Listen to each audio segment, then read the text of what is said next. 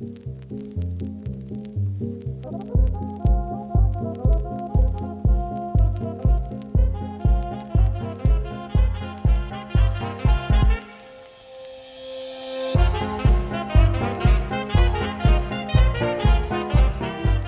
buenas, amigas, amigos, y bienvenidos un día más al podcast Cine Cosas, un programa donde hablamos de diferentes temas relacionados con el maravilloso mundo del cine. Estás escuchando a David Gómez, y lo importante, como siempre, ¿de qué vamos a hablar hoy? Llega septiembre, nos toca arrancar la tercera temporada y pues para ello vamos a hablar de una película pequeñita, está ahora mismo en cines y no sé, ha pasado muy desapercibida, no sé si habéis oído hablar. Se titula Tenet, T-E-N-E-T, dirigida por un tal Christopher Nolan, un señor pues que es nuevo en esto del cine, no sé si habréis oído hablar de él. A Tarantino le gustó una de sus películas, Dunkerque, igual os suena de eso, pero si no, pues ya estamos nosotros aquí para, para darle toda la difusión posible, pues porque en el fondo se lo merece. Y para todo esto, pues como siempre, me acompaña por un lado mi queridísimo amigo Cristian Sutil. ¿Qué tal, Chris? ¿Cómo estás? Buenas noches, David. Vivimos en un mundo crepuscular. Y no hay amigos en el ocaso. Efectivamente. Uf, casi me has puesto a prueba, ¿eh? Puedes haber avisado. No, casi, casi no la recuerdo, ¿eh? Hay que estar ¿Qué atento. tal, antes de meternos cuando con- ves Tenet. Antes de meternos con Tenet y, y, a- y entrar en esa espiral, eh, ¿qué tal el veranito? Que, que ya volvemos, hombre, tercera temporada, joder, tampoco hay que hacer mención a eso. Tercera temporada. O sea, ¿quién te iba a decir a ti cuando me convenciste hace un enero de hace.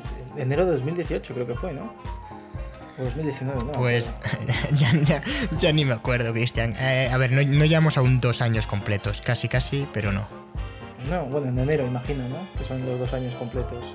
Claro, en enero cumplimos dos años. Sí, dos años, la primera temporada es más cortita, pero sí. Que... Es, que yo, es que yo de antes de la pandemia no recuerdo nada. Entonces no. Mi vida Yo de es. antes, de antes de Tenet, o sea, mi cabeza ahora mismo está en el 90% de, de- de la materia gris intentando descifrarlo. Pensando en la entropía. Pues. Pues bueno, eh, veranito bien entonces, ¿no? Sí, bastante bien. A ver, dentro de lo que cabe. No podemos tampoco quejarnos. Sí, vivimos tiempos oscuros, sí. pues. Eh, volvemos. eh, bueno, para quien no lo sepa, obviamente hemos subido. Aunque hemos dado descanso al podcast, hemos subido unos videoensayos al canal de YouTube. Por si alguno nos escucha por Spotify, Evox o. o Bueno, por donde nos escuche, por Apple Podcast. Y si, si queréis, pues le echáis un ojo, porque eso es verdad que no está en audio. Eso es un, un videoensayo, pues como no lo veas, no te enteras. Y la idea es seguir subiéndolos, así que si os pasáis por ahí, pues, pues mira, eh, eso que os podéis llevar. Y si no, pues aquí estamos para hablar de Tenet. Eh, va a haber spoilers. Mm, hay que avisar, Cristian, porque sí que es cierto que esta peli. A ver, es difícil hacer spoiler, pero se puede hacer y, y son una mierda. O sea, es guay ir de cero a verla. Sí, a ver, vamos a hacer spoilers porque no hay no podemos estar una hora y media o una hora aquí hablando sin hacer spoilers. Entonces, Bueno, y porque somos, o sea, alguna vez hemos dicho de que, que vamos a intentar no hacerlos y, era mentira porque somos unos bocazas, Cristian. O sea, mejor que la gente, yo prefiero decir que vamos a hacer spoilers y si luego no los hacemos, pues mira, pero que la gente vaya sabiendo que, que de repente podemos soltar alguna. De hecho, a partir de este momento podemos, puede ocurrir cualquier cosa ya. O sea, pues Cristian igual se le va la olla y, y suelta, ¡pum!, un spoiler. a ver, sí, porque yo pienso, vamos, comentar muchas cosas y y vaya, o sea, hay que hacer spoilers. Hay que hacerlos. Comentaba, comentaba yo que, que Christopher Nolan es, al principio, que no lo conocía mucha gente, porque bueno, es que realmente la película es, es que no tiene competencia, o sea, es imposible que a cualquier persona que ahora mismo le interese escuchar un podcast de cine no sepan ya no quién es Christopher Nolan, sino que, que es Tenet, o sea, que, que ves la película porque contra quién está en cartelera, contra los nuevos mutantes. Esa película, que, ¿cuánto lleva hecha ya? ¿Qué es eso? O sea, si ese es un cadáver. Los Nuevos Mutantes es una película de hace eh, dos años, creo. O sea, que ha tenido Disney ahí en el cajón. Y, y bueno, pues a ver, igual la peli luego está bien, pero es cierto que, que lo tiene complicado. Entre la mala fama que ha ido arrastrando por, bueno, pues todas estas movidas de, Disney, de que no la llegaba a estrenar nunca. Y ahora, y ahora se enfrenta encima a Tenet, la, la película llamada a salvar al cine. pues, pues complicado está la cosa, la verdad. Ya, la verdad es que Disney odia esta película con toda su alma y... Y no hay, no hay más, o sea, la ha enviado al matadero. Y me da rabia, ¿eh? No tenía mala pinta, parecía como de terror el tráiler. De hecho, hoy, bueno, hemos ido a ver Tenet, Kristen y yo un par de veces. Las dos veces nos hemos tragado el tráiler de, bueno, de Wonder Woman y de esto de, de Nuevos Mutantes. Y parece de terror, si es que el tráiler pinta bien. Pero... La verdad es que voy a hacer una cosa sobre el tráiler. Le falta brillo, es muy oscuro. Pero a mí eso me gusta. O sea, brillo a nivel de imagen o Sí, sí, brillo a nivel de, imagen, como que yo cuando empezó cuando empezó el primer tráiler, que justamente era el de los nuevos mutantes, dije, "Hostias, a ver si la pantalla se va a ver como algo oscura y yo que veo menos que un gato de escayola, no voy a ver la peli, pero luego cuando pone el tráiler de Wonder Woman, ese sí que está bien bien Hombre, eso es todo contrario, pero pues no sé, yo no he notado esa falta de brillo, la verdad, que, ojo más fino, Cristian. De hecho, es que eh. hoy he estado a punto de preguntártelo, en plan de, ¿no crees que le falta brillo? Porque sí, es muy, es muy, pero, pero, pero no brillo de, o sea, brillo de la pantalla, como que está mal configurado el tráiler cuando lo han puesto. No sé, no, no sé, no, la que no me he fijado, a mí no me lo ha parecido, pero, pero bueno, puede ser también del proyector, vete a saber. Pero bueno, eh, independientemente, ya eh, en esta previa de Tenet. Oye, que podemos ir a eh, ver los nuevos mutantes, ¿eh? Por mí no hay problema. No, no, por mí tampoco. Sí, encantado de volver al cine. Yo hacía que no pisaba uno bastante y, la verdad es que, bueno, sí que hemos ido dos veces a ver Tenet. Hemos ido hoy y ayer. Que nos ha preguntado la, persona que estaba... O sea, hemos ido a verla dos veces porque nos ha gustado mucho, no porque no nos enterásemos de la película, que también. Pero, que también, eso, eso te iba a decir. Porque nos, nos ha gustado. Sí, sí, eh, podemos ya adentrarnos un poco porque es, es en realidad la ves y dices, Buah, esto solo lo podía hacer Nolan porque son sus, obsesiones y todas las cosas que, ya has visto. Realmente muchas cosas que, te recuerdan a otras películas de, Nolan y, y en Tenet pues es un experimento, es una apuesta narrativa y a, mí lo que más me ha gustado de, ella, por ir abriendo ya, es, eh, es cómo apuesta por, una idea y la lleva hasta las últimas consecuencias, aunque eso haga que, sea pues casi incomprensible. Porque yo he visto la película dos veces y hay cosas que, aún no sabría bien eh, asegurar todo. O sea, yo creo que la película te da todos los cabos para que puedas unirlos, pero hay tantísimos que es, es muy complicado. Y, funciona bien, la verdad. Eh, me, gusta eso de, de que tengo una idea y la lleve hasta el final y, y, que pueda estrenar una película como esta, porque realmente el guion, cuando tú lo presentas a una productora, tiene que ser, bueno, porque es Christopher Nolan, obviamente, pero una idea así, eh, imagino que alguien le diría, pero tú estás seguro de que la gente le va a gustar una película que igual no entiende casi nada.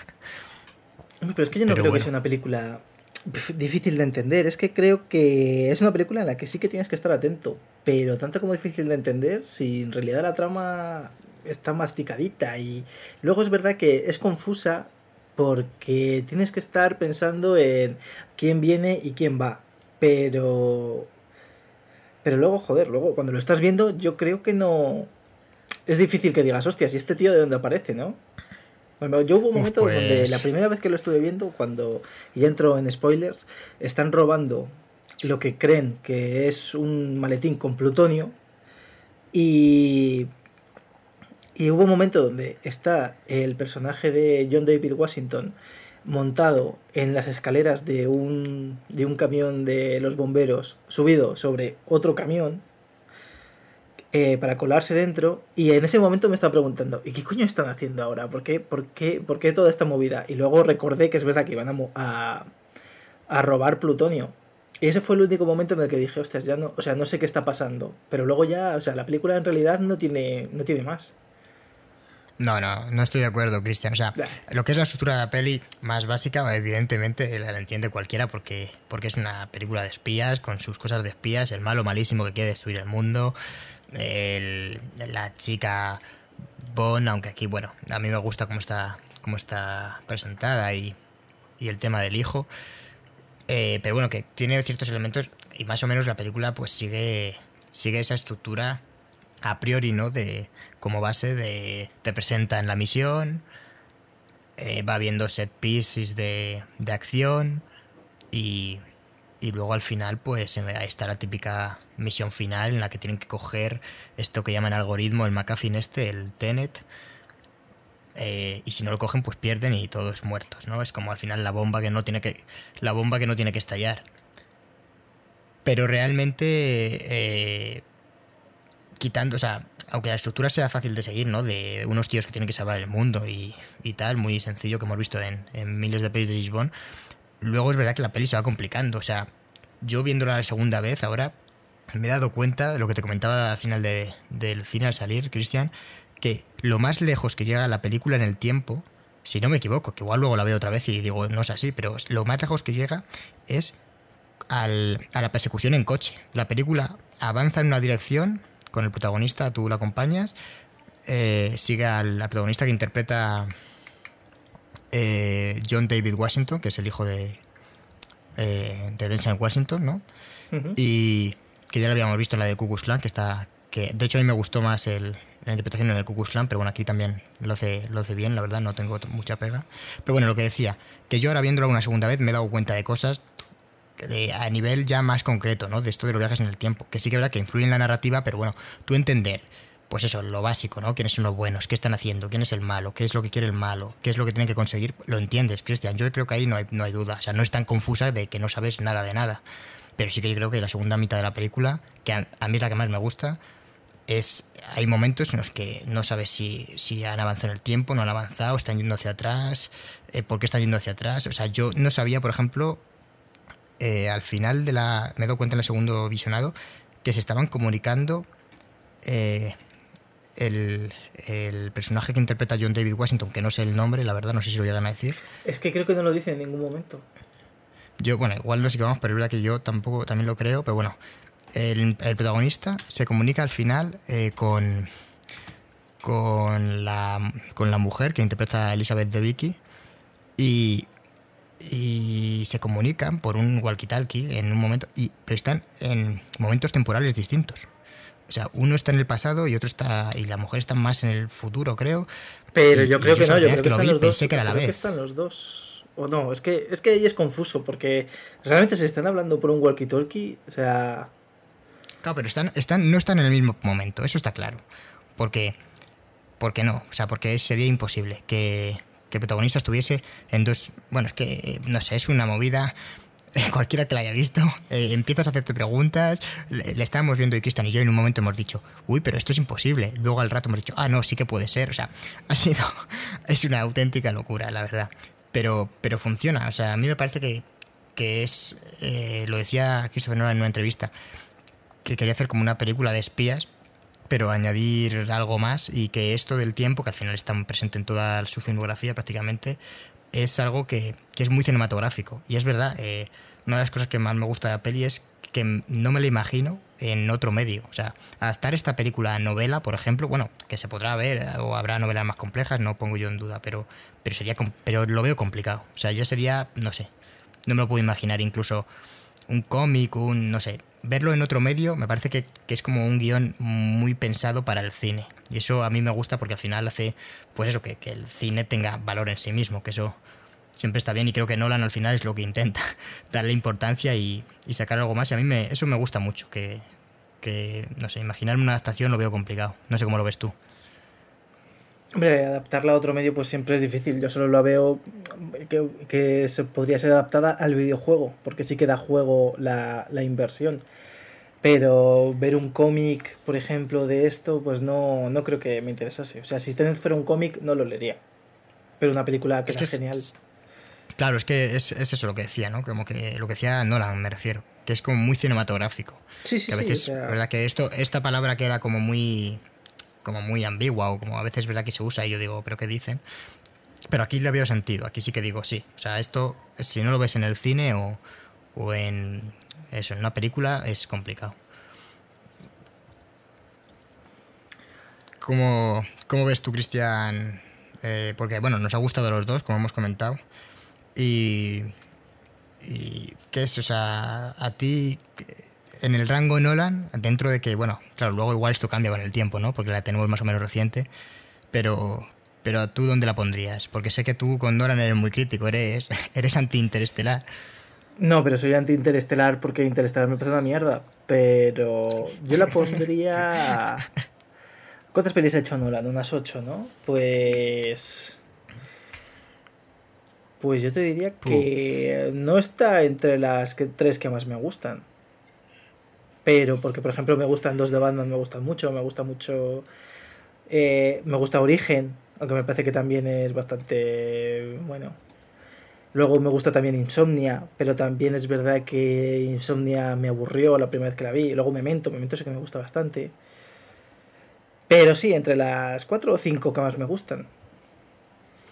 No las mm, mejores, porque creo que Dunkerque tiene algo especial, pero tampoco me, me llena, digamos. Pero, vamos, ahí está. Pero lo que pasa es que esta película me parece más sincera que las anteriores. En el, en el sentido de que eh, es una película de acción sin tampoco muchas pretensiones. No es como Interestelar, que parecía que te quería contar una historia aquí de amor, como que el amor es lo más importante, pero luego es que me la suda, o sea, me la suda, lo siento. No, no el amor, sino cómo me lo cuenta Interestelar, que está muy guay, me gusta mucho pues la parte de ciencia, cuando por ejemplo como habla de los agujeros negros, lo de los planetas, eso me mola un montón. Pero es que todo lo demás me la suda, o sea, me la sudan los personajes. Porque eres un hombre, eres un hombre sin sentimientos, o sea. Pero es que. Es tiene que, 11 películas, por cierto, que, han dicho que tenía 8. Es que me pone a Matthew McConaughey, que me la suda. Eh, Anne Hathaway en esta película, pues también me da igual. La Jessica Chastain también me la suda. Eh, sale. Claro, pero. Sale, ¿cómo se llama este, chaval? Que parece de la época victoriana. Eh, Timothy Chalamet, y me la suda. Sale el hermano de Ben Affleck. Y es que. Es para pegarle entonces esta película tiene todo lo que no me gusta. Gente, a ver, gente que no me pero te, no te gusta de manera irracional, o sea, te la, te la No, no, tengo mis razones, o sea...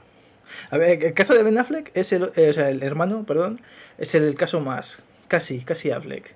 Es el, eh, creo que es el odio más racional que se le puede tener a un ser humano. Pero luego los demás es que me parecen todos, no sé, gente rara puesta. O sea, los personajes son como, todos son como gente rara. Luego también sale Michael Caine, que el pobre Michael Caine, pues ya, pues porque tiene que tener alguna especie de, de, simpatía por Christopher Nolan, que no me parece mal. Y sale siempre haciendo el mismo personaje, que es el que te viene a explicar cosas. En esta no, en esta me gusta mucho porque el, el, el diálogo que tiene me gusta bastante. ¿En cuál? El único que tiene Michael Caine, si solo sale una vez. Eh, no, no, pero en Tenet dices. Sí, sí, sí, sí que te gusta el diálogo de Michael Caine en Tenet. Sí, sí, sí. Me gusta, es que, es que yo creo, Cristian. Me gusta muchísimo el putoamismo que tienen los dos. A mí no. De hecho, de hecho, de las partes que no me gusta de esta película es, es esa, esa, mierda de diálogos que a veces les hay a Nolan. pero, pero, ¿por qué te parece una mierda el diálogo? Porque esto no te lo he preguntado. Porque no, es, porque no es nada orgánico. Porque, porque no solo es que no sea orgánico, sino que, vale, haces un diálogo que no es que, no se pueda en la vida real, vale, no pasa nada. Pero, pero uno guay. Pero es que a mí no me parece que haya, como has dicho, puteanismo, ¿no? No, o sea, no me parece que los tíos, que, los tíos sean en plan super guays. Creo que el tío, no sé, quiere parecerlo, pero mira, te suelta una parrafada el la parte de, Michael Caine, vamos, es decir que eso, que eso es, bueno, o sea, decir, destacarlo de la película es, es Christian, para, para matarte. O sea, Michael Caine que hace de, un personaje que es Sir Michael, ¿sabes? O sea, ya es que ni se inventan un puto nombre para este personaje porque está sentado en la misma silla del mismo restaurante que cuando acaba eh, la trilogía del Caballero Oscuro, tío. O sea, Batman está por ahí sentado todavía, tío, con, con Anne Hathaway y está todo conectado que no, no, o sea, la película a mí me ha gustado mucho, pero, pero creo que tiene algunos diálogos que están más graciosos y, que aunque no sean orgánicos, tienen su aquel. De hecho, me gusta mucho es que no, el montaje que hay. El inglés, David. Pues igual es eso. A ver, eh, igual no, no sé. Cuando le, dice, cuando, le dice, cuando le dice al tío, tomaré lo mismo que él, y se lo dice al tío, que debe de ser el metre y no el camarero, y entonces el tío le dice, eh, avisaré al, al camarero, y dice el otro, no, no, no, pásale la comanda. O sea, aquí tonterías las justas, amiguito. Y eso está bien, o sea. Pues a mí eso, pues ni fu ni fa, no sé. Pero porque no lo has entendido o porque no te ha parecido gracioso. No, no, porque me ha parecido gracioso. Claro, a ver, sí que lo he entendido, tampoco tenía mucho más. Pero es como. pero, o sea, ¿a qué viene ese comentario? O sea, ¿qué, pretende con ese Es un chiste. En teoría hay gracia, hay humor es una gracieta. Ah, ah, vale, vale. no lo sabía, eh, que, que, James Bond tenía que ser... Te falta ver películas de Nolan a ti, eh. Claro, eso, eso debe ser, ¿verdad? O sea, Interestelar a ti te parece una mierda, tócate los huevos, no conectas con los personajes, o sea, no, no tendrá, y en Interestelar, fíjate que a Nolan a veces se le dice que no, que no, parece que no hace personajes sin emociones y tal. Interestelar, la, la relación eh, padre-hijo, eh, padre-hija, es lo mejor.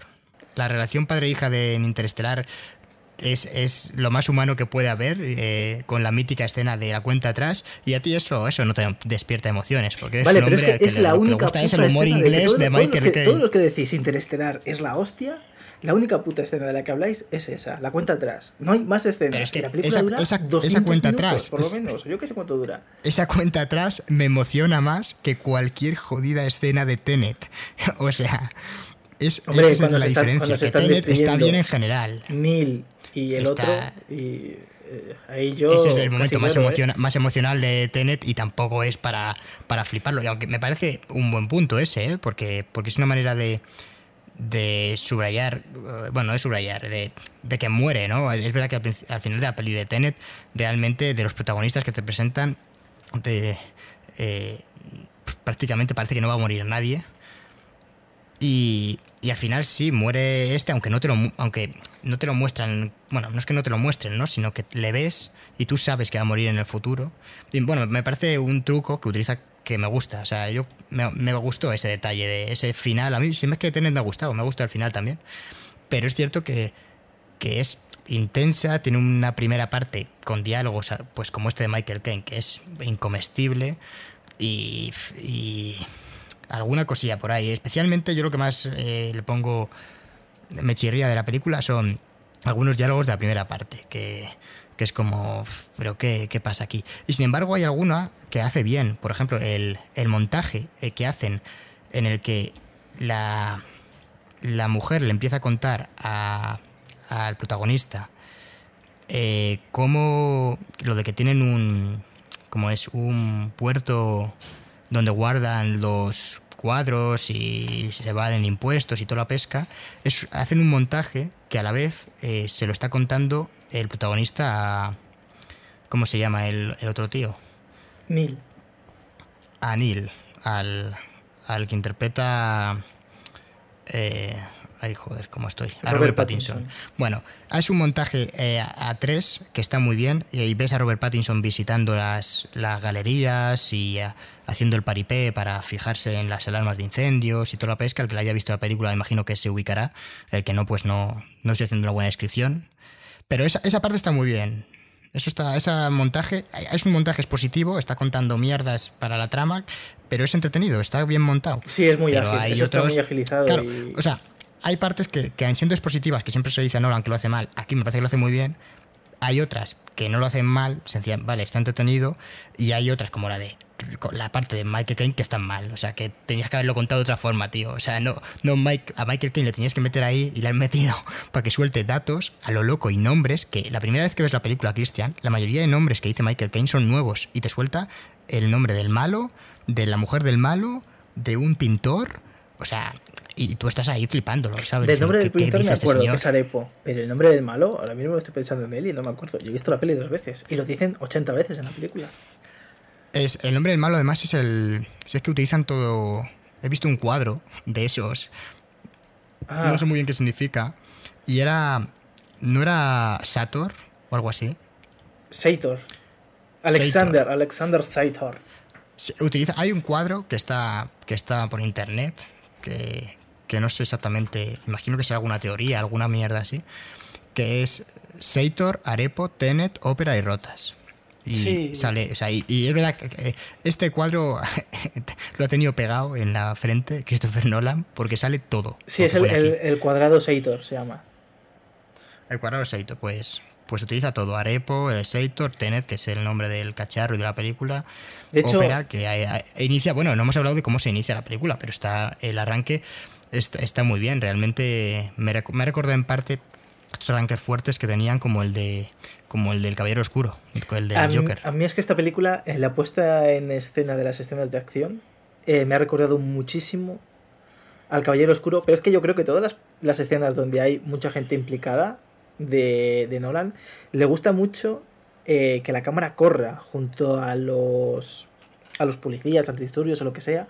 Eso le gusta mucho a Nolan. Y eso es una... Lo raro es ver la cámara quieta en Christopher Nolan. Realmente es un, es un director que, que mueve todo. O sea, es muy raro que tenga la cámara estática, pero ya no solo para eso. Anda que no había una conversación, la había en, al final de, de la película esta del Caballero Oscuro, una conversación a tres en la que la cámara giraba alrededor y aquí se repite en la, el montaje que mencionaba antes, en el que están explicando eh, lo de las galerías y, y tal, la cámara, eh, hay un momento en el que, perdón, no es ahí, es, es cuando hablan con el hombre este que salía en, en Big Bang Theory. Eh, hay un momento en el que la cámara empieza a girar alrededor de los tres personajes, cuando están hablando de que van a estrellar un avión, de si va a haber muertos, de cómo lo van a hacer, hmm. y empieza a girar la cámara alrededor, y es eh, justo lo mismo que hacía cuando hablaban en, El Caballero Oscuro eh, Batman, Gordon y, sí, él, y Tom Hardy. No, Tom Hardy, no, ¿cómo se llama? Hardy Dent. Hardy Dent, sí. No, entonces, ese, es, eso, ¿ves? Ahí, por ejemplo, pues también está bien. Ese es un, otra vez que explican cosas y tal, pero está bien hecho. Y, y ves, si es que Christopher Nolan, si, si se ve que el hombre va aprendiendo, a ver, si, si, si sus películas están todas realmente bien, ¿no? Y aquí, aquí eh, tenemos otra vez más a, en fotografía a Hoyte van Hoytema, que, que a mí me parece un verdadero maestro, la verdad. Me ha recordado algunas de las de las de los planos a algunos de, de Spectre. Tendría que comprobar, no sé quién es el de Spectre. Pero hay uno concreto que he dicho, joder, es, el mismo, macho, eh, que está entrando como en una... Eh, igual es en el que está entrando en el restaurante, que le sigue la cámara por detrás y, mirando hacia arriba en picado y luego baja hacia él. Pero, pero bueno, la verdad es que a mí lo que me falta de, de Tenet también es, es, como en Interestelar que había ese momento que a ti tú tanto odias, pero que es muy emocional. Yo no, hay un, no hay una escena en Tenet que yo haya dicho, ¡fuah! Que imagino que esto es muy personal, ¿no? Pero o sea, me, he quedado impresionado a otro nivel, pero no a, no a no sé. Un momento, un momento para dar la turra, ¿no? En Twitter, los próximos. No ha puesto, claro, claro, momento para dar la turra en Twitter. Bueno, sí que se puede dar la turra en Twitter con TNT, pero, pero no, no, no. No, no, se puede, dar, no, David, se está dando. Se está dando. Y llevamos tres días que Twitter es. El, o sea, tanto si te ha gustado como si no, eh, Twitter va a cambiar de nombre a Tenet. Bueno, pero ¿para qué te.? A ver, nosotros estamos haciendo un, episodio. Estamos estrenando esta temporada hablando de Tenet, Cristian. Igual no somos las personas para criticar eso. ya, pero es que esto, es, esto es un metapodcast. Entonces no. Estamos rompiendo nosotros la cuarta pared. Ah, mira, mira. Pues la fotografía en Spectre era el mismo tío. Pues es que ya me decía yo que me sonaba. Pues míralo. Menudo, es que este hombre. Y bueno, con, tienes tú, eh, también para esto. Bueno, no, tampoco que tenga yo muy buen ojo, pero. No, pero, eh, no, pero es, realmente sorprendente que cojas y digas, me suena de tal y pumba. Hombre, no, no, pero me sonaba también. O sea, seguramente en algún momento había leído que esto era de Spectre. Pero, pero sí que sé que había ha colaborado también en el de Interestelar y, y había otra, creo que es la tercera vez que colabora con, Christopher Nolan, este hombre. Que en Interestelar sí que es cierto que a nivel de imágenes. Es que tú dices que solo nos acordamos de una escena, pero a mí me gustó mucho también cuando aparece Matt Damon. También me acuerdo de la escena en la que definen el amor, aunque me acuerdo para mal, o sea, como lo peor de la película. El final me gustó y también me acuerdo bastante de él. Mm, no sé, Cristian, hay muchas cosas para recordar de la película realmente. O sea, Interestelar, bueno, por tú, tú la odias de manera irracional, pero. Hombre, a ver, es una peli de 169 minutos. Si recuerdas tres minutos de ella, pues supongo que bien, ¿no? Mm, hombre, pues no sé, es que, es que yo no memorizo las películas, Cristian. O sea, hace mucho que no veo Interestelar. Yo no la veo desde 2014, seguramente. Que fue cuando se estrenó, y poco más. O sea. ¿Y, qué opinabas de Dunkerque? A ver, eh, recuérdame. es que Dunkerque, depende del este día, ¿eh? Porque hay días que digo, wow, Dunkerque qué buena, y otras, Dunkerque. Eh, me parece la mayor mierda que, he hecho. También tenía. Tenía también a, a Kenneth Branagh. Eh, haciendo un papel bastante distinto. hace como de capitán de, de, los que se los quiere llevar de allí. Pero tampoco, tiene, tampoco tiene mucho. O sea, es que realmente es una película que no tiene un protagonista porque como va saltando de lado a lado, donde también va jugando con el, con el este, con el tiempo. Que encima cogieron a Harry Styles también para que hiciese de un personaje que pues tampoco recuerdo. Mira, de, de recuerdo más cosas de Dunkerque que de Interestelar. Hombre, yo no. A ver, Dunkerque sí que me gustó, pero tenía imágenes muy potentes, luego tenía otras que, bueno, No sabría decirte si... Yo creo que me gustó más Interestelar que Tenet. Es cierto que Tenet ahora... Creo que Interestelar ahí, ahí gana. Por golear. Con el hype. ¿El que, perdona, Cristian? ¿Qué, me decías? ¿Que se ha cortado un poco? Que creo que tiene imágenes más potentes Interestelar que Dunkerque y por eso es más fácil de recordar, pero hay... Uf, no sabría decirte, ¿eh? Dunkerque tiene... Dunkerque está realmente bien. Es que Dunkerque es, otro, es otro tipo de película totalmente diferente que, que, juega a otra cosa. No... Claro, y el, y el espacio también es, es otra cosa, ¿no? Es, o sea, igual llama más, es más como diría el cinematográfico, ¿no?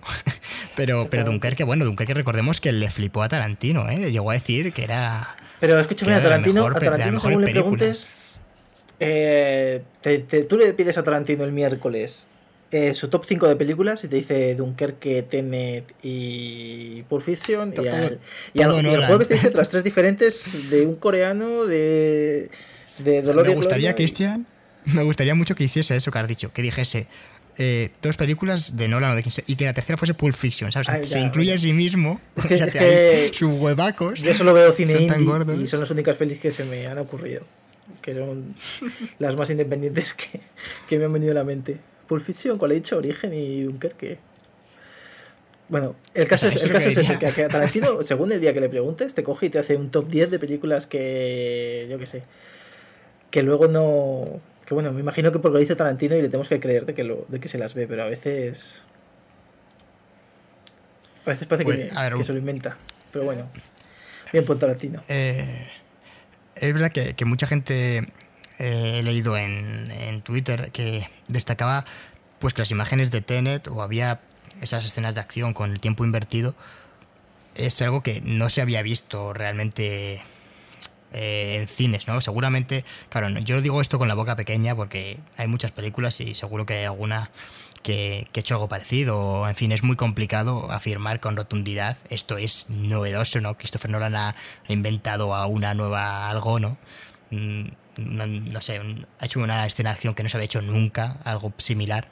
Pero se haya hecho en algún momento, ¿no? Es cierto que no es muy usual y como él lo ha hecho, o sea, sí que es cierto que, que resulta como muy sorprendente y eso en una película de espías a mí me, me parece que, que es muy complicado, ¿no? El, hacer unas escenas de acción. El, por ejemplo, la hemos visto todos un montón de, veces. De hecho, está en El Caballero Oscuro, por ejemplo, la persecución en coche, que aquí hay otra, ¿no? En, que me, recuerdo, me recuerda también bastante en, en Tenet. Pero es cierto que en Tenet es, es distinto, porque aparte de que la hacer dos veces, una hacia atrás y otra hacia adelante, lo del coche eh, volviendo hacia atrás, eh, todo eso, o sea, mola, mola muchísimo. ese juego con el tiempo sí que hace que, sea como algo nuevo y, joder, hablar de algo nuevo en 2020 en una película de espías, pues, pues es para, para flipar, la verdad. No sé cómo lo ves tú esto. Hombre, yo eh, es que es muy peculiar. Yo recuerdo cuando vi el, el tráiler por primera vez, me flipó como, por ejemplo, un coche iba hacia atrás, ¿no? Se estaba estrompando hacia atrás y luego y seguían tan, tan normales, ¿no? Y me parece, tú, por ejemplo, David, creo que el otro día me, comentabas que habían dicho que no usaban eh, CGI, ¿no? En las escenas, o por lo menos que no querían usarlo. lo, y... lo que estuve leyendo es que, o sea, en un, de hecho es un vídeo que ha salido en YouTube de, de Warner, que publicaban y decían a ver, seguro que han utilizado efectos digitales y demás, pero es verdad que mencionaban que, que, no habían utilizado cromas. Imagino que esto sería algo genérico, o sea, no, que igual en algún momento algún croma han utilizado, pero que todo, o sea, los, yo que sé, lo del avión es real, que esto fue como noticia, ¿no? Que explotaron el avión de verdad.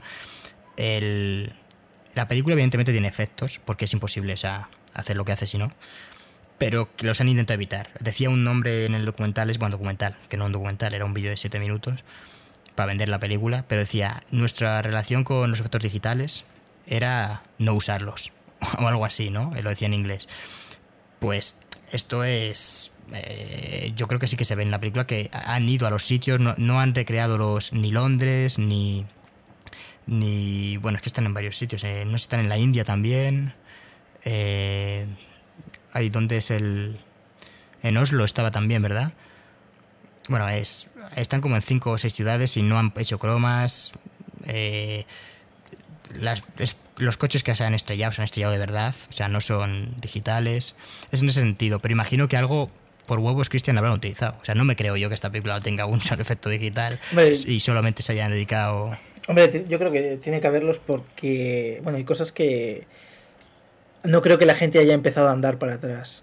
O sea, hayan aprendido a andar para atrás también. Sí, bueno, pero independientemente de eso, Cristian, que eso al final, sinceramente, es lo de menos.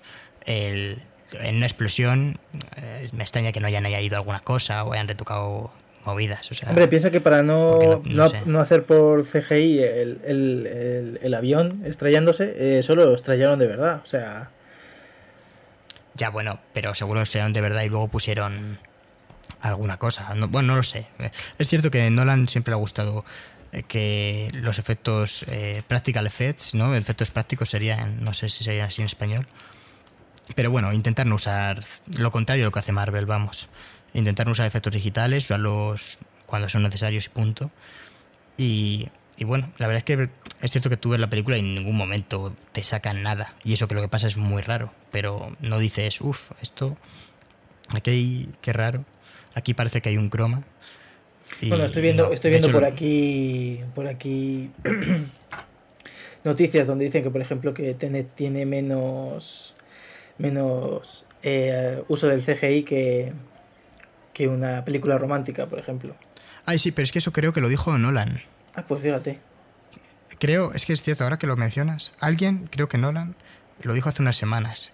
Eh, y puede ser. O sea, a ver, es una generalización, ¿no? Pero bueno, el caso es que tiene pocos, nos da igual cuantificarlos. Y, y, hombre, se nota porque el presupuesto que maneja Tenet, pues, a ver, se puede permitir estrellar un avión. Es cierto que, que les salía, hicieron cuentas y les salía más rentable en, en principio. Claro, dice que más o menos tienen entre 300 tomas en las, que se ha, en las que se ha usado CGI. Según Jennifer Lame, que es la montadora del film. Pues son pocas, ¿eh? Recuerdo yo claro, el récord que lo tenía. Blockbuster, eh. por lo visto, tiene unas mil tomas con efectos digitales.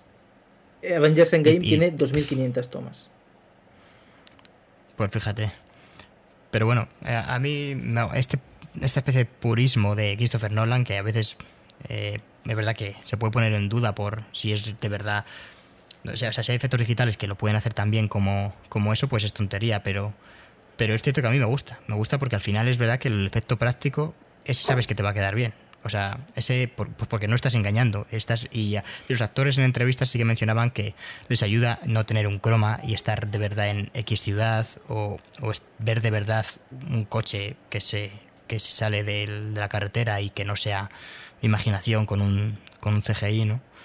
Entonces, bueno, yo, yo estoy en ese barco con Christopher Nolan. Siempre que se pueda permitir, pues, pues a la estrellar aviones y, y hacer movidas y explosiones. Claro, es que en realidad, o sea, está súper bien, porque es que eh, una película como por ejemplo Avengers Endgame, ya el final, el final es que es horroroso, o sea, unos colores y un uso del croma desmedido, pero es que en las películas de Marvel siempre hay un uso del croma eh, desmedido que, que ya ni se entiende, porque ¿qué, necesidad hay de hacer una pistola por CGI? Eh, sabes, cuando, cuando tienes 200.000 réplicas en, en cualquier sitio, o sea, no sé, son Me imagino que... será cuestión económica. O también es cierto que o sea, yo no lo defiendo, ¿eh? pero que a nivel digital luego puedes hacerlo justo como tú quieras. O puedes hacer un cambio, o ande esta pistola un poco más grande, o, ¿sabes? Cuando lo haces allí, que yo entiendo, no sé, a mí también me saca, ¿eh? El final. Eh, mencionabas los colores de, la última de Endgame, pero se parecen un poco a los del final de esta película. O sea, mucho peor, ¿eh? estoy de acuerdo. Que, que, a mí no me gusta nada y aquí sí. Pero mira, esto es un buen ejemplo de cómo poder haber hecho, ¿no? No sé, el, también en un sitio muy árido, los colores, los colores en Endgame es como una especie de tono marrón y azul a la vez, que se supone porque es que está nublado, pero, pero ves que no está nublado de verdad, sino que simplemente parece que es de noche y a la vez hay fuego, pero tampoco es eso. O sea, es, es, un, es una tonalidad muy rara y por lo menos aquí ves que la, tonalidad la han cambiado pues a la estepa rusa y, y es todo de color marrón, pero eh, en ningún momento deja de ser de ese color. O sea, es todo el rato igual. y en Endgame eh, no, no, es natural ese color. O sea, es, una cosa que está hecha obviamente en, postproducción y, y, es una mierda. O sea, eso a mí me parece muy feo. Pero muy feo. en la primera escena, en la de la ópera, sí que he visto que seguramente en Marvel habrían puesto ahí todas las personas por CGI. y aquí no, ¿eh? Aquí estaban de verdad porque sí que he visto un eso, un making of en el que salían pues toda la ópera llena, haciéndolo de que se dormían y, estaba todo a reventar, o sea, no, no han puesto gente por CGI. Que eso es lo típico que, pues eso, no sé si sale más rentable, porque al final esa gente pues, tampoco algo cobrará, pero no sé si te sale más rentable meterlas ahí en la ópera o hacerlo todo por CGI. Imagino que meterlas ahí y te queda mucho mejor, realmente. A ver, la cosa es que, por ejemplo, pues no es solo pagar a esa gente, sino pagar al de vestuario, ¿no? Todos los, todos esos, esa ropa seguramente, pues el que no se la traiga de casa, ¿no? O sea, a la comida que también se la da. No creo que se traiga nadie de casa, fíjate digo. Claro, exactamente, porque, porque si fuese algo en plan de que es en la calle, pues sí que puedes entender que, que hay gente que se trae pues su propia ropa. Pero cuando es aquí donde tienen que ir, digamos, de etiqueta, ahí es más difícil, aunque es verdad que una mujer se puede poner un vestido que total, si va a estar en un sitio escorada, donde literalmente no van a hacerle ningún plano y simplemente va a salir de, relleno, que nadie se va a fijar en ella, pues a lo mejor sí que se puede poner un vestido que, yo qué sé, que le guste y, diga, esto me lo pondría para ir a la ópera. Vale, y los tíos además con, al final todo, traje, todo eso se, se paga y, y tal, pero, pero realmente claro, es que hablamos de unos presupuestos brutales, ¿no? Claro, bueno, te ha costado solo 200 millones. O sea, y digo solo, solo, entre, entre comillas. Porque normalmente ya estamos acostumbrados a que las películas cuesten 300 millones, 400 millones. ¿no? Las superproducciones y. Bueno, a ver, sobre todo estas películas, realmente. Claro, los eh, blockbusters. no... Claro. Sí, sí, pero, pero bueno, no sé cuánto costó Dunkerque, la verdad.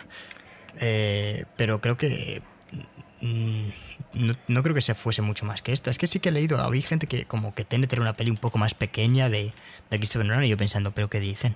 ¿Cómo va a ser tener una peli pequeña? Pero, pero están viéndola. O sea...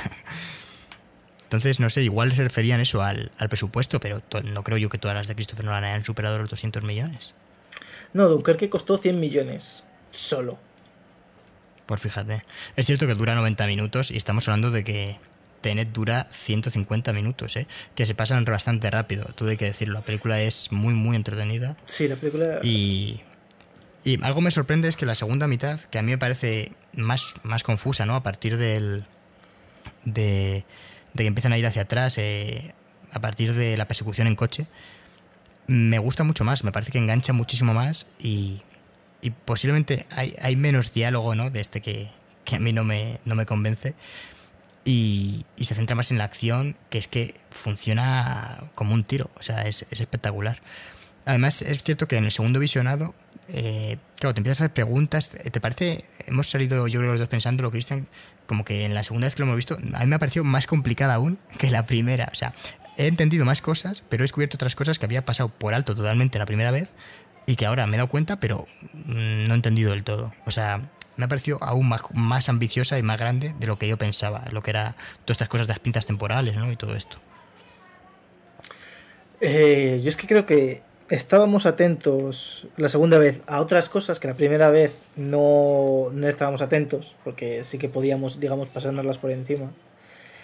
Y eso ha hecho que nos fijamos en otras cosas que han abierto otras preguntas. Por eso yo creo que Tenet no, no es la película indicada para hacerse preguntas. O sea, creo que es simplemente disfrutarla y pasarlo bien, porque si te vas a meter en, en rollos de por qué pasa esto, por qué pasa esto otro, por qué tal, mientras la estás viendo, creo que te estás haciendo pajas mentales que encima van a hacer que, que te pierdas más cosas de las películas, de la película que estás viendo. Entonces por eso no... O sea, creo que no es una película para esto. Si luego quieres teorizar y meterte en internet y ver en Twitter que la gente está poniendo pues eh, teorías y cosas así, maravillosas, pues, pues vale. pero no durante la película. Durante, la película lo mejor es que estés atento porque yo ayer, por ejemplo, cuando estaba viendo la película, no me, no me estaba haciendo ninguna pregunta. Y creo que por eso, dentro de lo que hay, eh, entendí bien la película. Hoy, eh, la segunda vez, cuando hemos llegado al final, que hay un macro tiroteo, eh, había momentos donde decía, joder, ¿y ahora qué está pasando? ¿Por qué, ¿Por qué pasa esto? Y es porque me estaba haciendo preguntas y cosas así. Sobre todo porque ha habido un momento donde el villano eh, David, le he preguntado a David que, claro, que según cómo está planteada Tenet, hay un momento donde el villano en realidad está muerto toda la película. Desde que empieza. El, villano en realidad lleva 10 días muerto. Y luego sí que es verdad que, supongo que nosotros hacemos un poco de ahí de suspensión de la incredibilidad, bueno, de la incredibilidad esta, que no sé si lo he dicho bien. Y, y decimos, vale, pues, pues es que hay otro, hay otro malo que estaba viajando, que ha viajado hacia atrás en el tiempo al momento exacto donde se va a matar. Porque se escapa, ¿no? En, la persecución de los coches. Entonces eso es. Eso es lo que creemos. Pero. Yo ya, yo, yo qué sé. O sea. La película, claro, por eso mismo, cuando tú has dicho al principio del podcast, yo lo he entendido todo tal, a ver si se entiende la película. Y, y la primera vez que la ves, efectivamente, es, aunque haya cosas.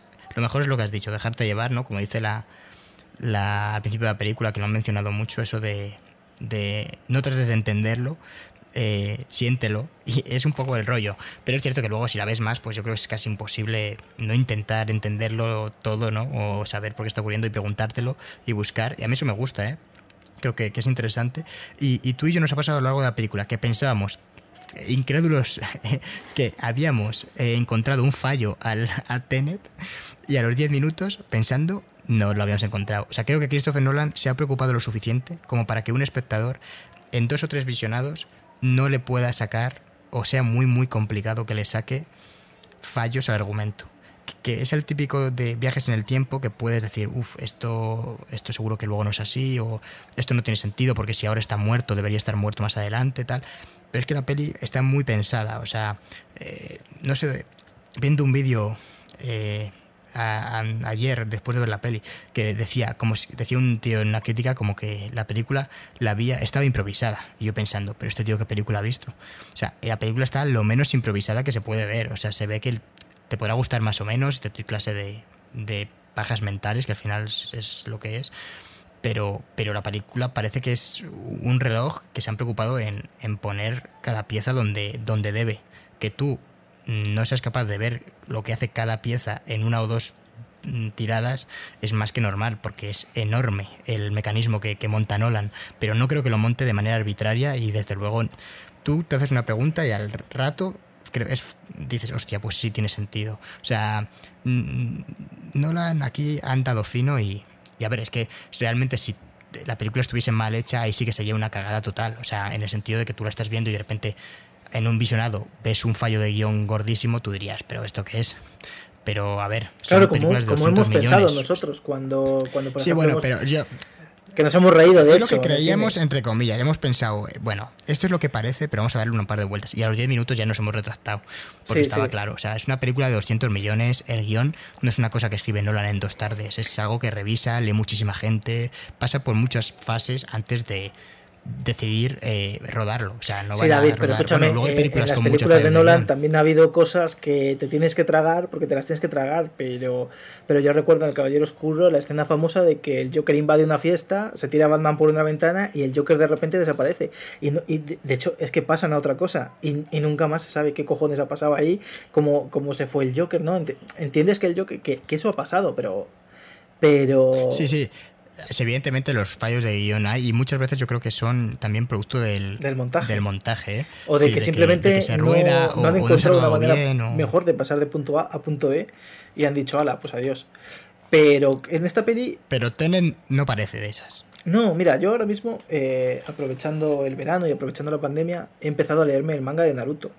Y el manga de Naruto también es, es, es un guion que en la trama está muy bien pensada. O sea, yo que ya, yo ya sé cómo acaba y tal, cuando empiezas a leer Naruto, te hablan de un personaje que resulta que es el mayor villano de Naruto y te, te hablan, desde el principio te hablan de él, o sea, no, no, no, desde el momento uno, pero sí que se le va atisbando y luego cuando aparece, o sea, todo el mundo sabía quién era, no sé qué tal. Y, pero Naruto tiene muchos fallos a nivel de, detalles en la trama. Cosas que, que no se han pensado y, por donde puedes por donde puedes pillar al, el, guion, digamos.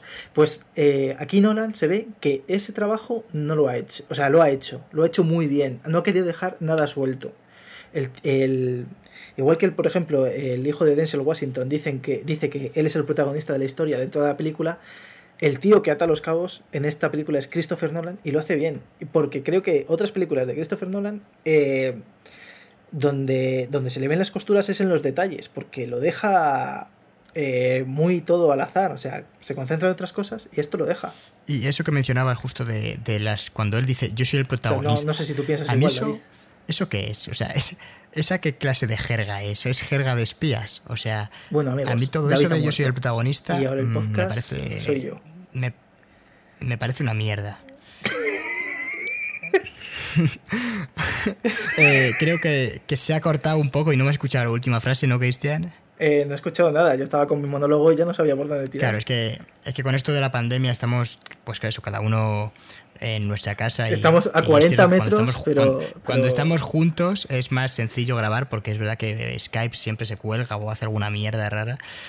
Eh, pero bueno, básicamente lo que estaba comentando Chris el espectador lo va a oír dos veces, esto es como Tenet, eh, se lo voy a decir al revés. No, pero, pero lo que comentaba es que lo que decías tú del protagonista, las conversaciones estas en las que Denzel, el hijo este de Denzel Washington dice yo soy el protagonista, ¿eso qué mierdas es, tío? O sea, en qué clase de conversación tú vas y le dices a una tía que es traficante de armas que la acabas de conocer, o la conoces de, de tres minutos de conversación, yo soy el protagonista de esta historia. No, no, no, pero, hay, unas conversaciones ahí que son absurdas, que es son que una la puta India, de conversaciones, Cristian. La India es la primera que se lo dice al, hijo, al hijo de Denzel Washington. Le dice, eh, necesitamos un protagonista y tú eres un protagonista fresco.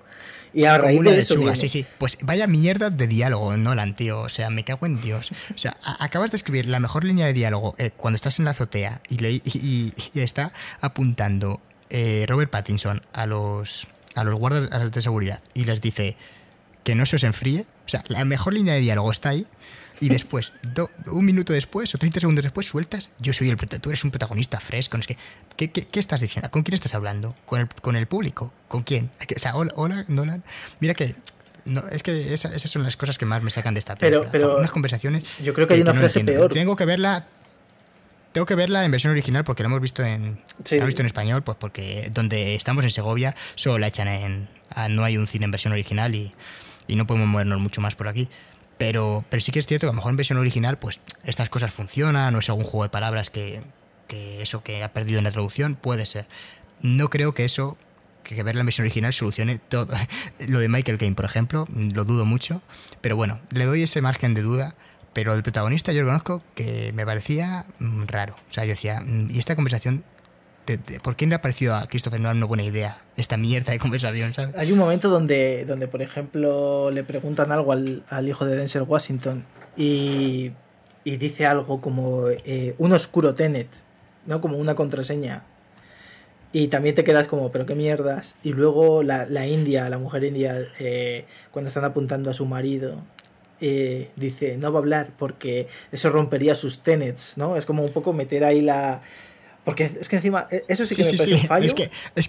Lo de tener que meter, o sea, cuando le dice al tío, tenet, que queda muy bien en el tráiler, lo de la palabra tenet, eh, abrirá algunas puertas y otras, las puertas acertadas y otras que no lo son tanto. Y otras que no tanto. Sí, y, y a partir de ese momento eh, pues cada vez que algo dice Tenet y ya está. Y que lo usan dos o tres veces, pero dices, vaya mierda, porque esto...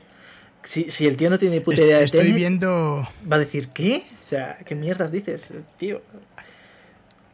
Y hay un momento, igual esto es cosa, cosa mía, pero cuando está en la azotea, que le dice que todavía no se sabe que, que brilla, eh, la, la, mujer india es la, la, jefa, ¿no? En realidad, y está apuntando al, al hombre, que en teoría es como el, el jefazo, el, el traficante, y, y, le dice la tía, es que si te revelara la información eh, se faltaría los tenets de no sé qué. O sea, también dicen tenets ahí y yo dije, ¿qué?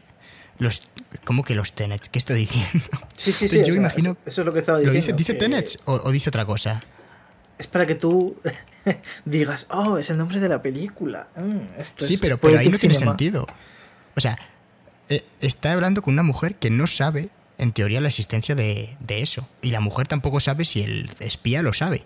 Entonces, de repente, soltar TNT ahí no tiene ningún sentido. Claro, a lo mejor el hombre dice, pues será alguna costumbre india, ¿no? De, de, esta gente, ¿no? Que, que dicen chorradas. Hay algo que se nos escapa ahí. Igual no dicen Tenet, igual dicen otra cosa, porque no sé, es raro. Estoy viendo aquí que efectivamente el protagonista, porque estoy viendo aquí reparto y pone Robert Pattinson, Neil, Elizabeth Debicki, Kat, John David Washington, protagonista. Claro, es que no, dicen su nombre, porque no, tiene nombre. le preguntan su nombre dice Goya. Por cierto, muy bonita la, la esa referencia a mi españita. Sí, sí. A ver, siempre Christopher Nolan estoy seguro que, le encantaría gusto de Segovia. Vendría aquí y diría, mm, igual lo podemos derribar. Sí, sí, o sea... lo grabamos. Y ya está. Pues... Le mola. Eh, ¿qué, opinas de, la banda sonora? Te pregunto porque como sé que eres muy fan de la banda sonora de, del Mandaloriano y es del mismo, del mismo tipo, que te voy a dejar decir a ti el nombre para...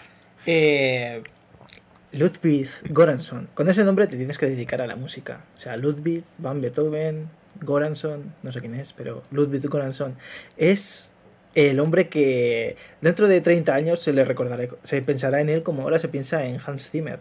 O sea, que no te quepa ninguna duda.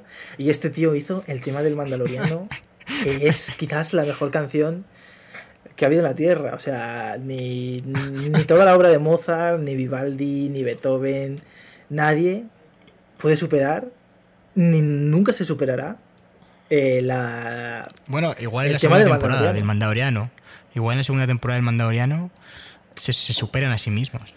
Eh, no lo creo, porque es que el, techo está muy alto. O sea, ahora mismo es. Es como Nolan intentando hacer una película mejor que El Caballero Oscuro. No va a poder nunca. Y. Y ya está. O sea, ese tema va a pasar a la posteridad. Y si yo fuese el gobierno de Estados Unidos mandaría una sonda con esa canción para que sonase en el espacio. Para que, decir que, y así ya tendríamos, algún extraterrestre vendría, vendría a la Tierra solo para bailarla.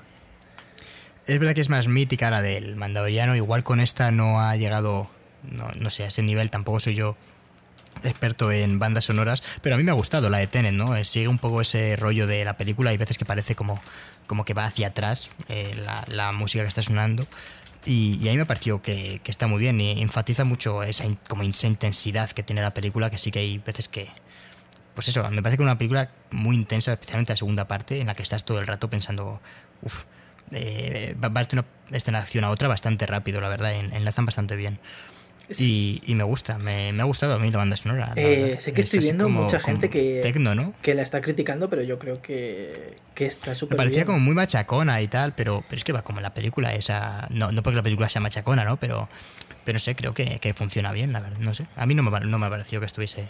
A, mí, me, sobraba la, eh, la, imagen. Yo solo quería la música de Ludwig Göransson. O sea. Pero sí, sí, es verdad que el detalle de que la música va hacia atrás en algunas escenas, eh, a mí me da esa sensación. Va hacia atrás, yo no sé si va hacia atrás de verdad o, solamente era una. O sea, o lo parecía. ¿Sabes lo que quiero decir? No sé si llega a de verdad ir hacia atrás. Pero bueno, no sé, independientemente, nosotros estamos a favor de este hombre, seguiremos su carrera y la investigaremos. Igual es lo típico que decimos nosotros ahora, uff, hay que seguir la carrera de este tío. Y este igual este tío, este tiene ya muchísimos años y muchísimas cosas, ¿sabes? Seguro que sí. Además, este Yo es que no conozco a, no conocía a este hombre, la verdad, hasta el Mandalorian. No, este tío hizo la, la, la, banda sonora que es increíble de Pantera Negra. Para mí es lo mejor de toda la película. Y este tío que lo último que piensas es que es un africano cuando lo ves, pero pero vaya, o sea, tiene una pinta de hippie increíble.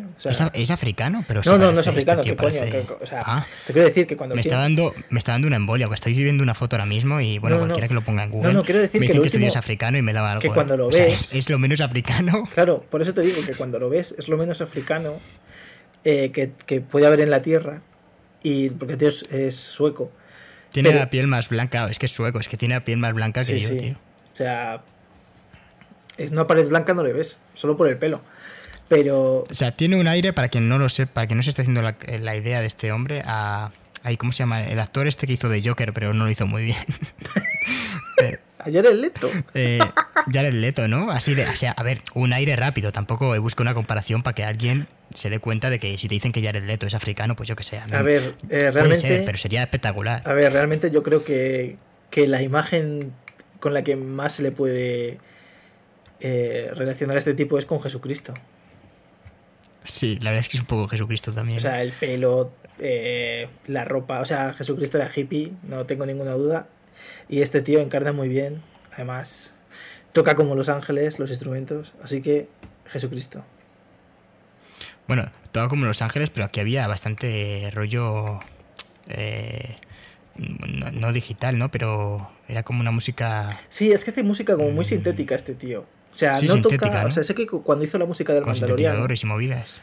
Eh, eh, sí que usaba como eh, música hecha por ordenador, cosa que no gustó a alguien de, Lucasfilm y le, dijo, le dijeron que, que usase instrumentos reales para, hacer la, melodía.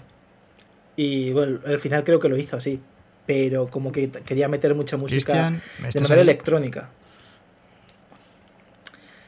Y también, o sea, hizo también lo de Black Panther, ganó el Oscar con Black Panther y, ahí es verdad que mete ritmos africanos, eh, mete, mete muchas movidas que, que, o sea, no parece hecho por un poco, ¿eh? ¿Has estado hablando todo el rato, los últimos 40 segundos? Sí, por supuesto, porque he visto que te has ido. Vale, vale. Bueno, eh, es increíble. Internet hoy no se la está jugando. No podíamos empezar la temporada sin, sin que algo nos diese por culo. O sea, es que no, no hay otra opción.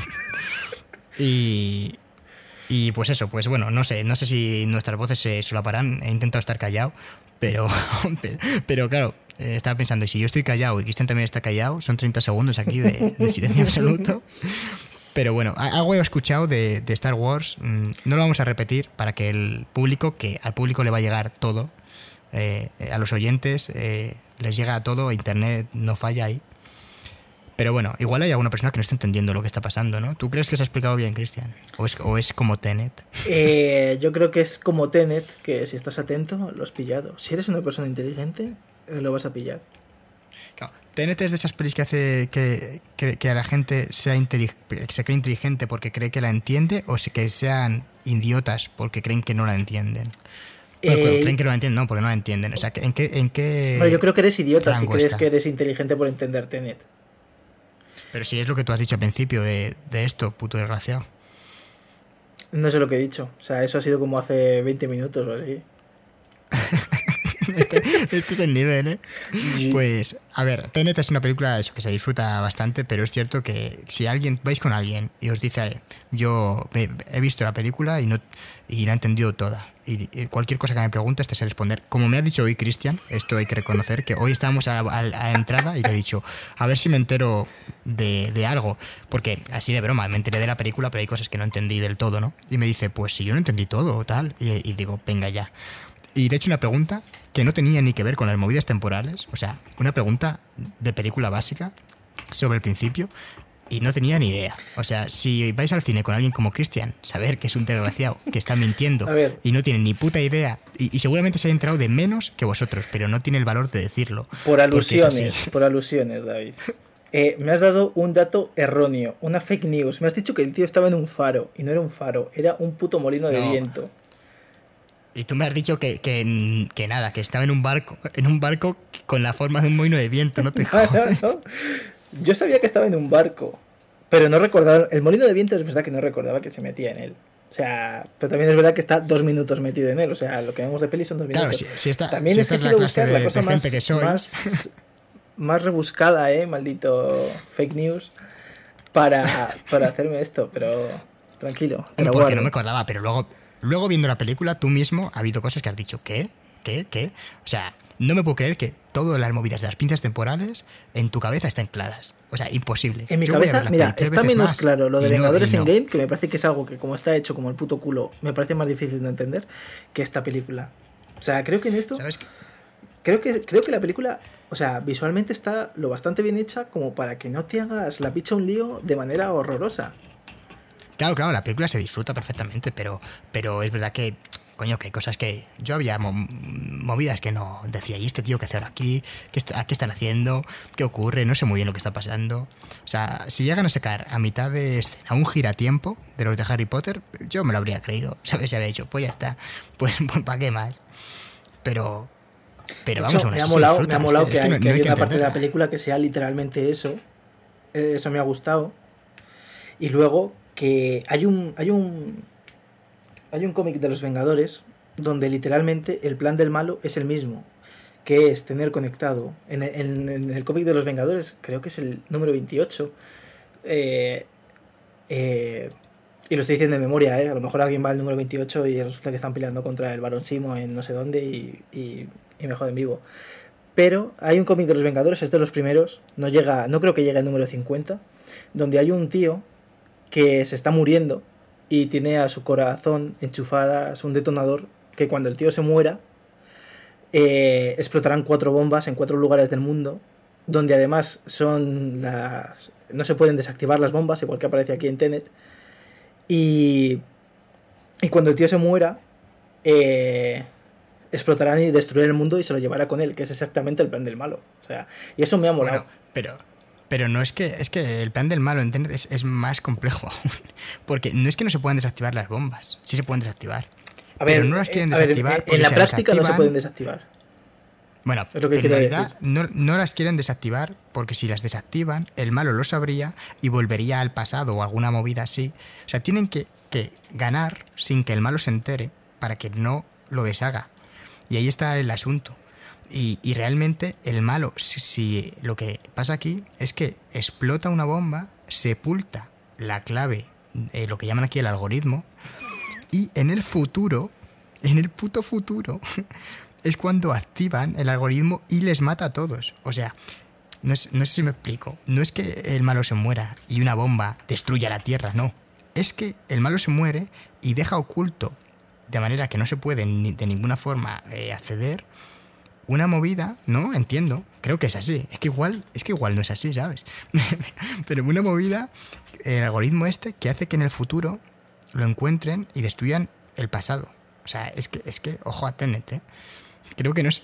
Cuanto más pienso en la película, mm, más, más me explota la cabeza. Me ha pasado algo curioso con esta película y es que eh, normalmente yo veo las pelis y, estoy casi absorto y no me.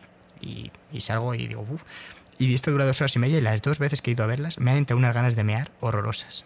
O sea, Cristian nos puede contar eh, de primera mano cómo el primer día eh, yo no me levanté y, y, al final, cuando acabó la película, después de dos horas y media, no sé cuánto me llevaría meando, casi no podía levantarme. O sea, fui como un viejo, a medio, medio encorvado, hasta el baño porque no podía ponerme de pie de lo que me estaba meando.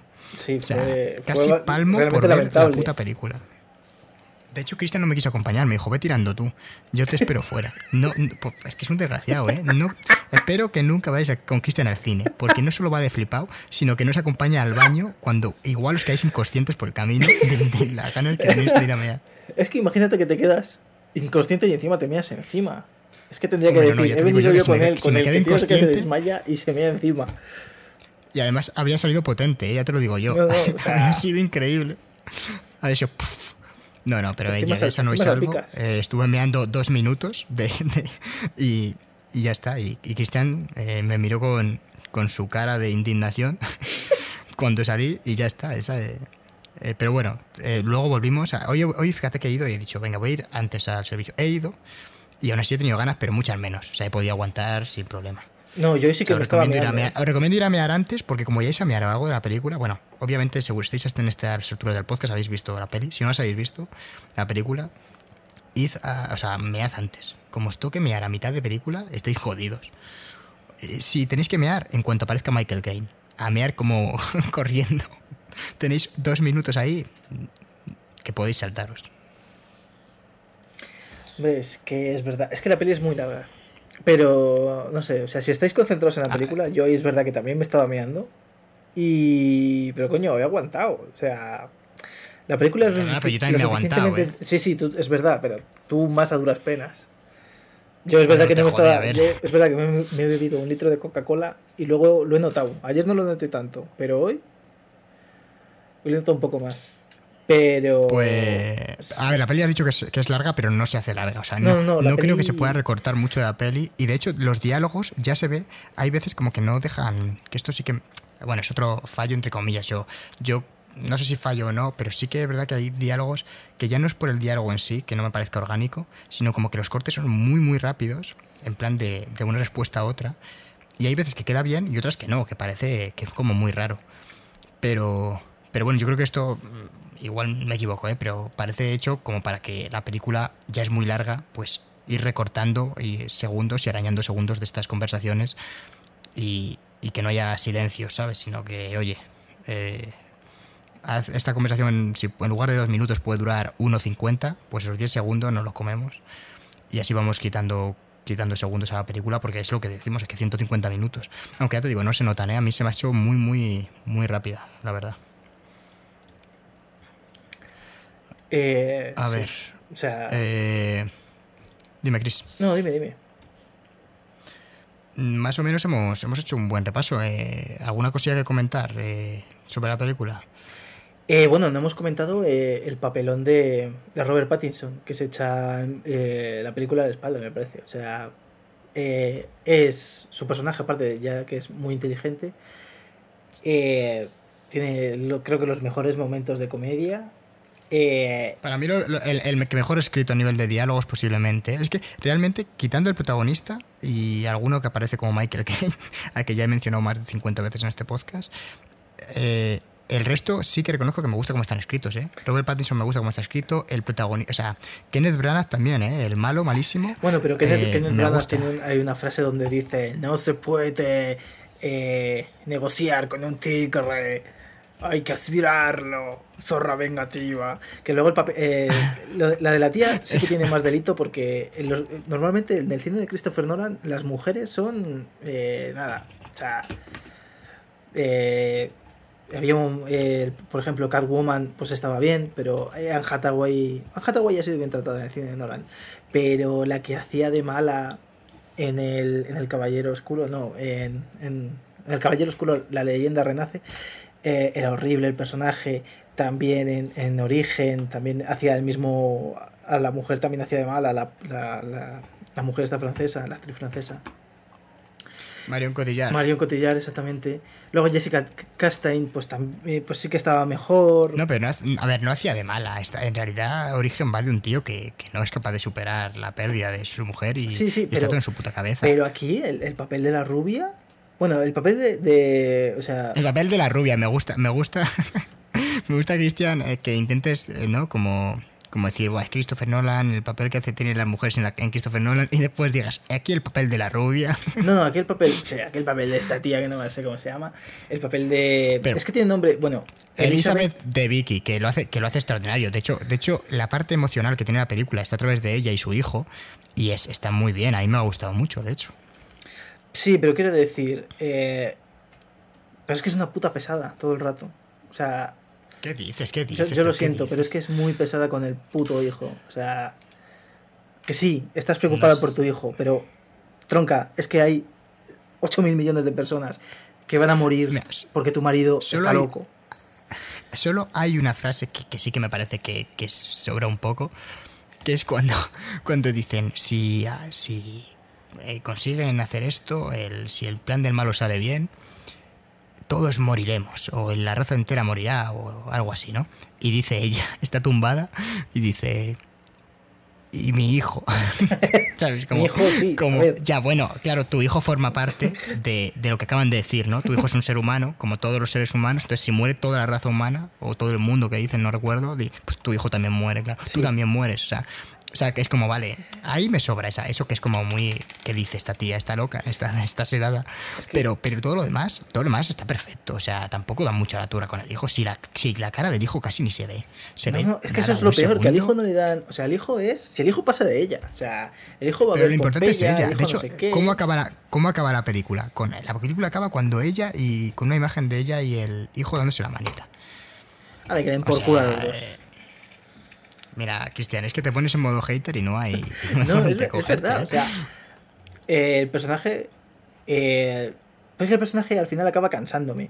O sea, con todo el rato con el hijo, no sé qué, tal, y es en plan, a ver, está bien que luches por tu hijo, pero lucha también un poquito por ti. Luego es verdad que sí que aparece ahí lo de cuando dices, soy una zorra vengativa. ¿Cómo que lucha por ella? Pero si, lucha por ella también. Pero, pero bueno, Cristian. Tiene un poquito de Estoy totalmente en contra, no suscribo, no suscribo lo que dice Cristian y de hecho el personaje de, Elizabeth de Vicky está perfecto, o sea, está muy muy bien. y, la interpretación es magnífica. de hecho, a mí Robert Pattinson y Elizabeth están mejor están mejor las dos interpretaciones, incluso te diría que Kenneth Branagh, aunque Kenneth Branagh es también un poco el típico malo zumbao, tiene cierta carisma y tal, pero es no deja de ser el... O sea, al final hay un momento en el que dice como que, es un, que, él mismo es un dios, ¿no? Sí, ya para rematarlo, ¿sabes? Claro, pero ahí es cuando ahí el personaje empieza a perder la cabeza, pero me imagino que vale, que se va a morir, entonces como le quedan... Está ya en el tiempo de descuento, el hombre, pues ya dice lo que le sale de los huevos. Pero pero sí te da la impresión de ser un tipo inteligente y, sí que da la impresión, yo creo que, lo que es lo que tiene que hacer es de ser una amenaza real. O sea, de ser un malo malo. Me recordó mucho al, villano de Misión Imposible 3, que, siempre va un paso por delante y parece que no hay manera de pararlo. De hecho, eh, la única manera de pararlo es haciendo que, en teoría gane. Sí, lo único que. A ver, es que en Misión Imposible 3, claro, estás hablando de, de Philip Seymour Hoffman que hace. Uf, yo prefiero a ese, a ese malo, aunque es. Esto aquí le da más minutos, ¿eh? Sí que tiene bastante importancia el, el, personaje de Kenneth Branagh. Es más importante que, que, prácticamente que es el tercer personaje más importante. Mm, sí, sí, te lo puedo comprar, Cristian, venga. Por estar de acuerdo en algo, te lo voy a comprar esa frase. Pero. Pero vamos, el mejor personaje nos quedamos con Robert Pattinson, eh, que por si alguien lo dudaba, bueno, hemos visto el tráiler de Batman, ya que hablamos de Robert Pattinson, y yo estoy totalmente en el barco de, esa película con tintes de Seven, igual luego es una puta mierda, no lo sé, pero el tráiler mm, yo me lo he tragado un par de veces y es, a mí me ha gustado mucho, o sea, de momento a mí me tienen, me han comprado, que es lo que buscaban, a ver a ver cuánto tardan en dispararme al corazón. Pero de momento estoy yo en el barco de... Me han gustado las imágenes que han salido. Así, en este inciso, ¿cómo has visto tú ese tráiler? A, mí, a mí el tráiler me flipó. A mí me gusta mucho ver tráilers de pelis y este es uno de los que voy a ver mucho a lo largo de mi vida. Y me parece que está muy bien. O sea, creo que, un tráiler al final va de venderte la película y a mí con The Batman eh, lo han hecho. Ahora, que la película es verdad, que puede ser una mierda, puede ser una genialidad, puede ser la mejor película de Batman hecha nunca. A mí sigue sin gustarme el puñetero traje de Batman, pero creo que Robert Pattinson es un actor como la copa de un pino. Eh, me acuerdo, pienso mucho en, cómo lo hizo en, en, The King, creo que era también lo mejor de la película. Y, sí, mira, en eso estoy de acuerdo. Y, y aquí en Tenet le he cogido hasta cariño.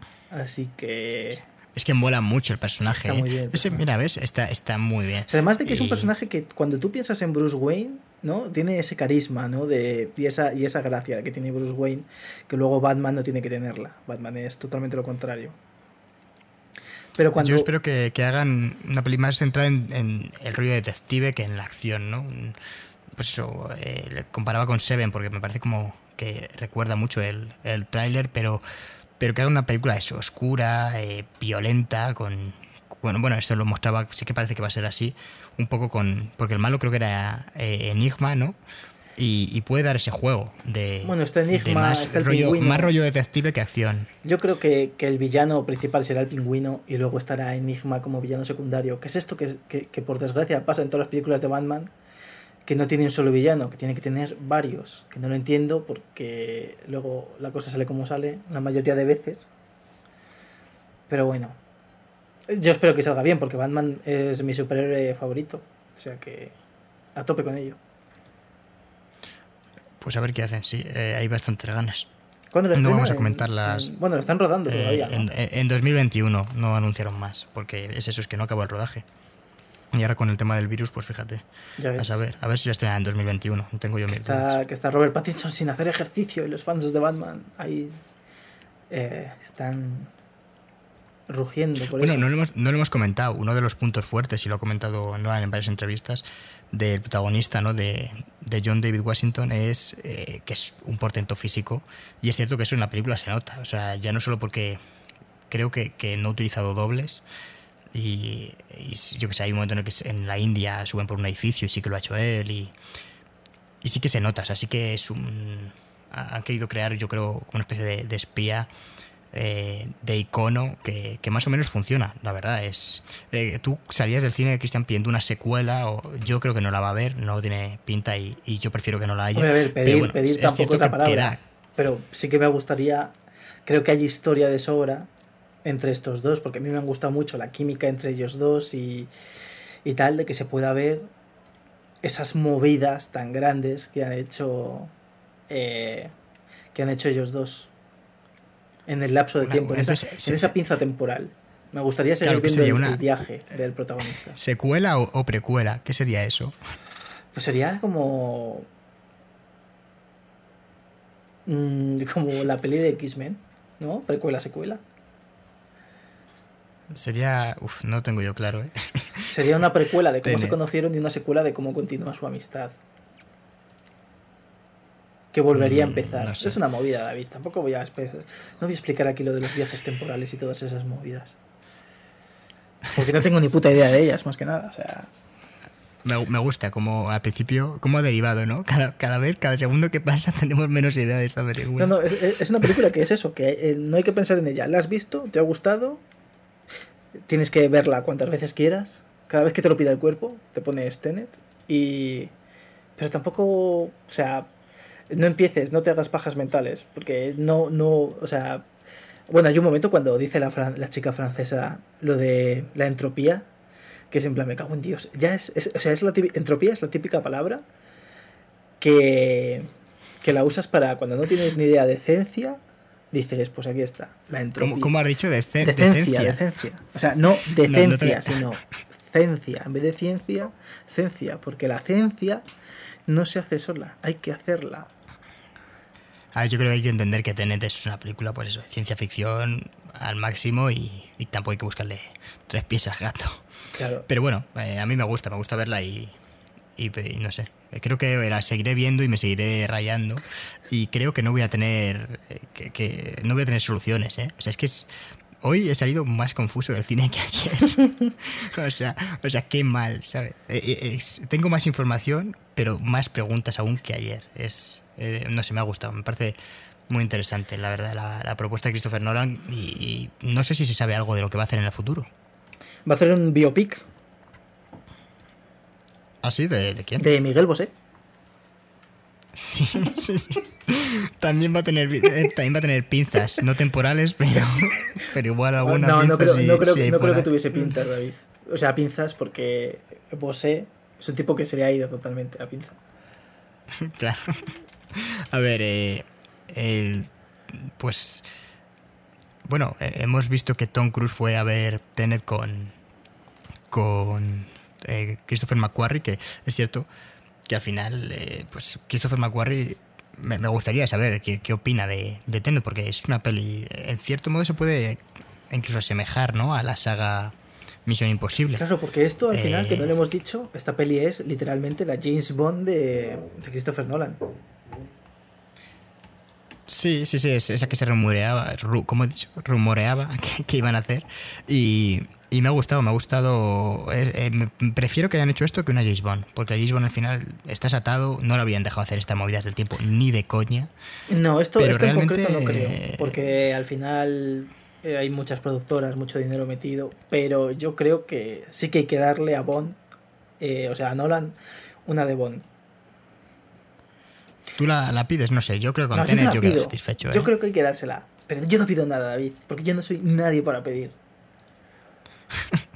Yo tengo menos poder en el mundo del cine que incluso tú, así que imagínate. Claro, ¿no? Eh, menos, que, menos que cero, ¿eh? Es increíble. O sea, yo puedo pedir lo que pues sea, que no me va a hacer nadie ni puto caso. O sea, ni en mi casa me van a hacer caso. A ver, Nolan, después de este podcast, Cristian, nos va a llamar para darnos las gracias por hablar de él y dedicarle una hora y algo a, su película. Y dirá, le he escuchado vuestro podcast y realmente mm, no... Es como la película, no sé si acabo de entender algo. Hombre, es que no, sé, no sé si Christopher Nolan entiende español, entonces, o castellano. perdona, pero nosotros hablamos el idioma, el idioma de la vida. De los dioses, y se nos escucha. Claro, efectivamente. Igual, es verdad, no voy a ser pretencioso, pretencioso. No vas a ser Christopher Nolan. Eh, eh, igual no, no nos llama, igual nos llama solo Kenneth Branagh, pero nos podemos conformar, nos podemos conformar. Igual nos, nos llama el abogado de Christopher Nolan. Eso puede ser. También me haría ilusión, no te voy a engañar. Esta era una persona de Podríamos encontrar a Christopher Nolan en un juzgado. Fua, y que me firme un autógrafo y una denuncia. Yo conozco a un, a un chico que fue denunciado por un famoso y se hizo una foto con él en el juzgado, sin que el famoso supiese que ese era el tío al que había denunciado. Obra maestra, ¿eh? Sí, sí, sí. Y luego lo presentas como prueba. En realidad es mi amigo. No, no, o sea. y más. O sea, y cuando lo vi, me morí. O sea, también, también pienso mucho. Muchas veces pienso en eso. En cómo. ¿Es que, que, te Christopher no, Nolan? No, no, no. En, cómo luego se sentó y dijo: Sí, soy yo y tengo que testificar. Era una movida. Eh, bastante tonta en realidad. Y el tío salió, salió sin que le dijesen nada.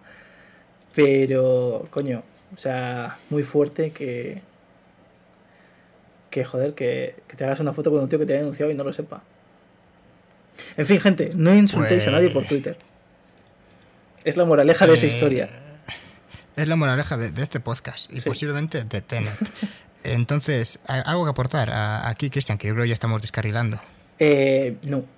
O sea, Solo tengo una palabra para ti, No, se, nos queda nada. Eh.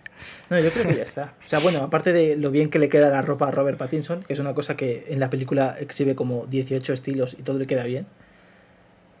O sea, a ver, la película va, o sea, es como muy, muy elegante. Hay un momento, pero hay un momento donde lleva fular, que el fular es lo peor que se puede llevar un hombre, porque te hace parecer. O sea, a mí me parece que, yo qué sé, no me gusta nada cómo queda, cómo queda el fular a nadie, eso me parece una prenda horrorosa.